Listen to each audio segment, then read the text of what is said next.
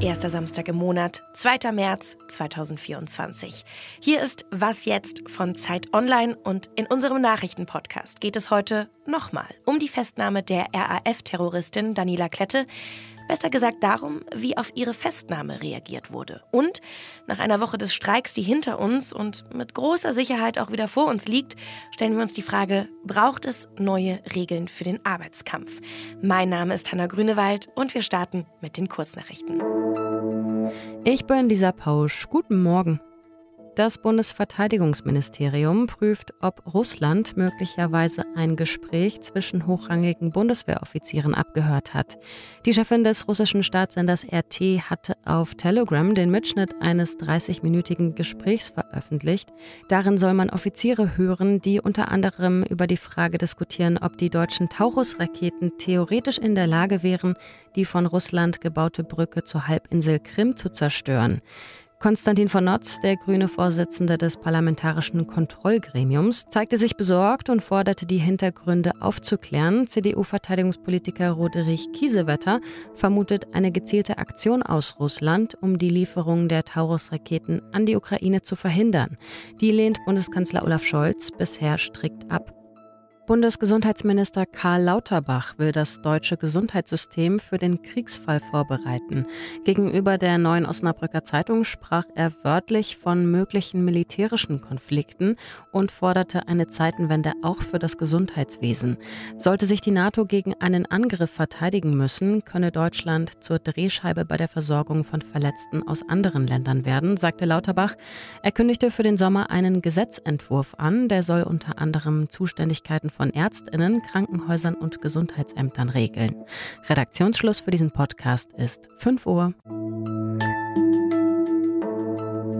Es war vielleicht die überraschendste Nachricht dieser Woche. Nach mehr als 30 Jahre langer Fahndung wurde die RAF-Terroristin Daniela Klette festgenommen. All die Jahre lang hatte sie ein ziemlich gewöhnliches Leben geführt. In einer Wohnung mitten in Kreuzberg unter dem Namen Claudia Yvonne mit Capoeira und Pilateskursen, mit einem Hund und offenbar auch in einer Beziehung.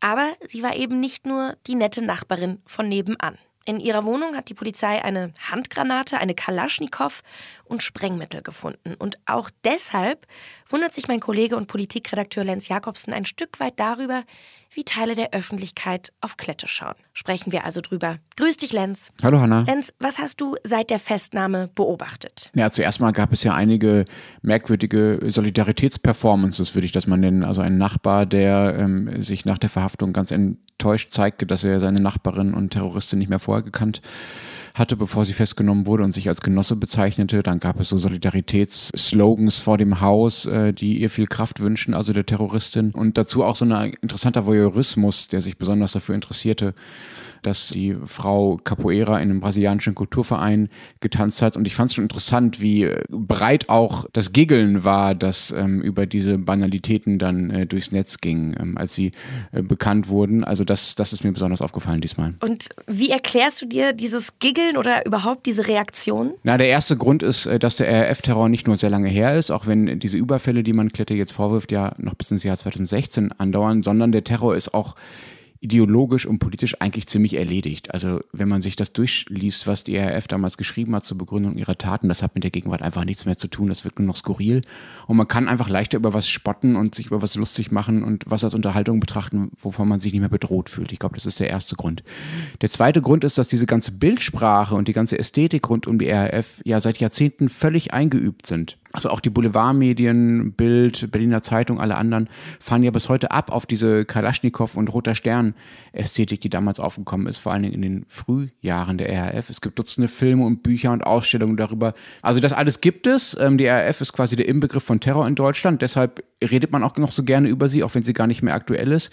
Gleichzeitig ist natürlich die Gewalt, die die RAF tatsächlich ausgeübt hat. Also Frau Klette wurde ja gesucht wegen versuchten Mordes diese Gewalt selber ist merkwürdig unsichtbar geworden. Also über die redet kaum noch mal jemand, weil es einem eben nicht mehr so bedrohlich wirkt. Aber ich meine, in der Wohnung der Frau, du hast es gesagt, wurden Handgranaten und Kalaschnikows gefunden. Und wie ordnest du diese Reaktion jetzt in so ein größeres Bild ein? Also auch vielleicht ganz konkret im Vergleich zu ja, Reaktionen auf rechte Gewalt in Deutschland zum Beispiel. Ja, also ganz wichtig, eines will ich vorab sagen, es geht nicht darum, das irgendwie gegeneinander auszuspielen. Dieser linke RAF-Terror gilt zu Recht als völlig prägend für viele, viele Jahrzehnte in der Geschichte, vor allen Dingen Westdeutschlands. Aber was schon interessant ist, dass dieser rechte Terror, den es ja auch immer gab, sich nie so stark im kollektiven Gedächtnis verankert hat wie der linke Terror. Also das Oktoberfestattentat, die Wehrsportgruppe Hoffmann in den Frühjahren der Bundesrepublik, aber auch die rund 200 Todesopfer rechter Gewalt seit 1990, die es gab, haben nie diesen Platz im öffentlichen Bewusstsein bekommen. Dafür gibt es Gründe, weil rechter Terror eben sich nicht so ideologisch auflädt, wie linker Terror das tut und gewissermaßen damit zufrieden ist, Angst zu verbreiten und da keinen ideologischen Überbau für baut, in der Regel zumindest. Aber es ist trotzdem ein Missverhältnis, das interessant ist und das sich allerdings auch ändert, würde ich sagen, seit Hanau ungefähr oder vielleicht sogar schon seit dem NSU. Und insofern ist das, was da jetzt gerade bei der RAF passiert, dass wir alle nochmal darauf starren, auch so ein Rückblick auf eine Phase des Terrors in Deutschland, die vielleicht dann doch vergangen ist. Danke, Lenz. Danke dir, Hanna. Alles außer Putzen. Es gibt bei Zeit Online Menschen, deren Jobprofile mich zumindest teilweise ein bisschen neidisch machen. Selina Plag ist so eine Kollegin. Sie ist Redakteurin bei unserem Kulinarikmagazin Wochenmarkt. Und sie treibt sich deswegen in ziemlich besonderen Restaurants rum und interviewt regelmäßig Köchinnen und Köche. Meine Kollegin Selina, die hat die Köchin Elena Regadas in Mexiko-Stadt in ihrem Restaurant Rosetta getroffen. Elena Regadas wurde 2023 von einer Jury der World's 50 Best Restaurants zur besten Köchin der Welt gewählt. Und bei dieser kulinarischen Koryphäe hat Selina gegessen und einen Tipp mitgebracht, den Sie vielleicht auch an Ihrem Wochenende ausprobieren können. Elena Regadas sagt, viele mexikanische Gerichte leben vor allem von drei Komponenten. Und zwar einmal einer bitteren Note, wie man sie etwa in Bohnen findet oder auch in Schokolade, mit der in Mexiko ja auch herzhaft gekocht wird. Dazu kommt eine gewisse Säure, also etwa durch Limette und natürlich auch Schärfe von den Chilis. Hört sich verdächtig gut an. Lassen Sie mich unbedingt wissen, ob Sie diese Geschmackskomponenten ausprobiert haben. Und wenn Ihnen das zu freestylig ist, in den Shownotes verlinke ich Ihnen noch ein mexikanisches Frühstücksrezept und natürlich auch das ganze Interview mit Elena Regadas. Na, wie war Ihre Woche so? Sind Sie gut an Ihr Ziel angekommen, trotz Streik im öffentlichen Nahverkehr? Vielleicht sind Sie ja schon längst streikerprobt mittlerweile. Seit Anfang des Jahres haben ja schon viele Menschen in vielen Jobs die Arbeit niedergelegt.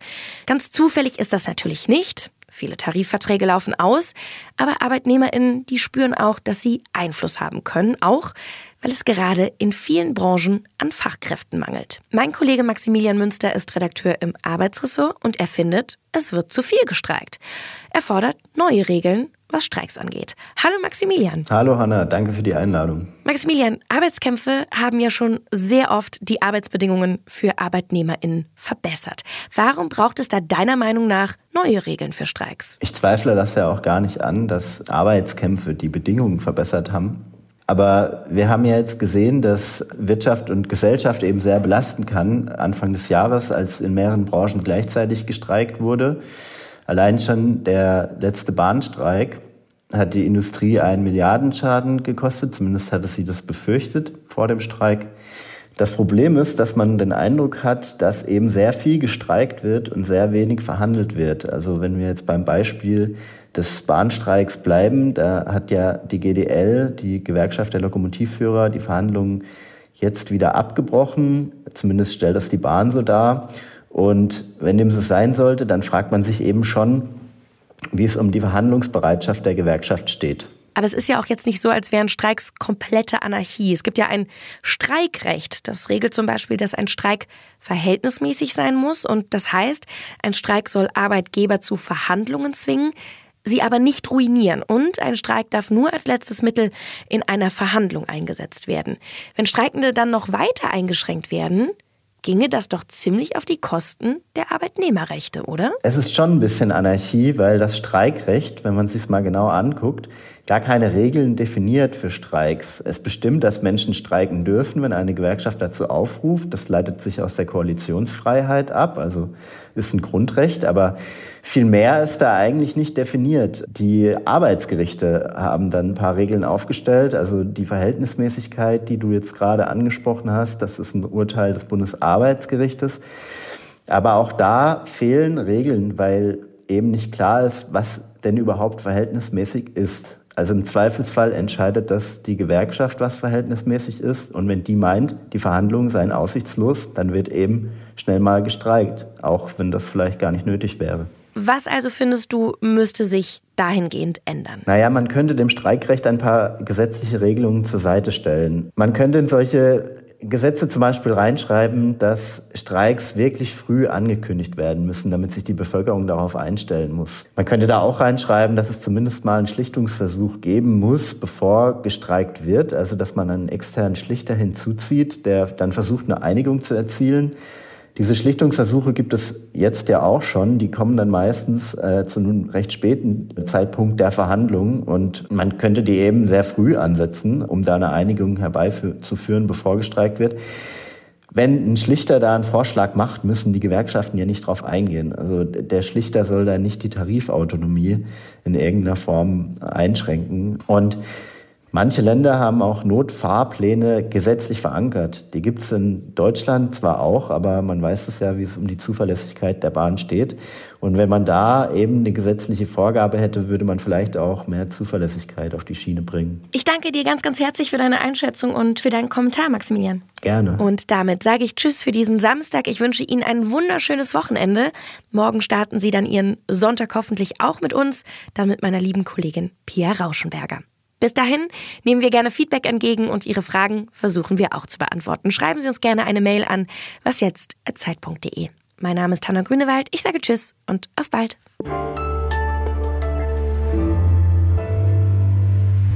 Danke dir, schönes Wochenende.